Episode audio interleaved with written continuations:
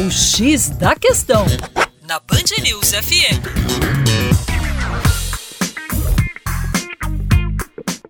Olá, ouvinte, como vai? Tudo bem?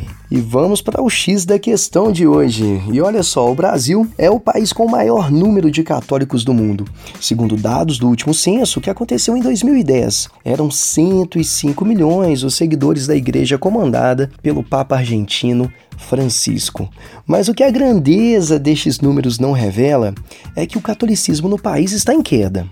Entre 2000 e 2010, pela primeira vez, a religião perdeu fiéis no Brasil reduzindo o número de adeptos em 1,7 milhão. Se lá no início do século XX os católicos representavam quase 100% da população brasileira, atualmente os católicos não chegam a 60%. Por trás desse fenômeno está o avanço dos evangélicos, sinônimo adotado no Brasil para as religiões protestantes. Em 40 anos, a proporção de evangélicos no Brasil saltou de 5,2% para aproximadamente 23% da população.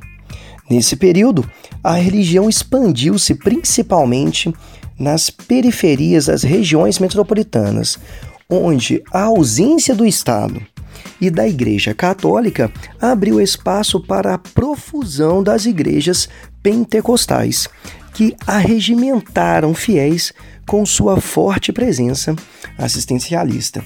É isso aí, para mais é uma passadinha na nossa página educaçãoforadacaixa.com e fica aqui um abraço do Juninho Lopes. Até mais.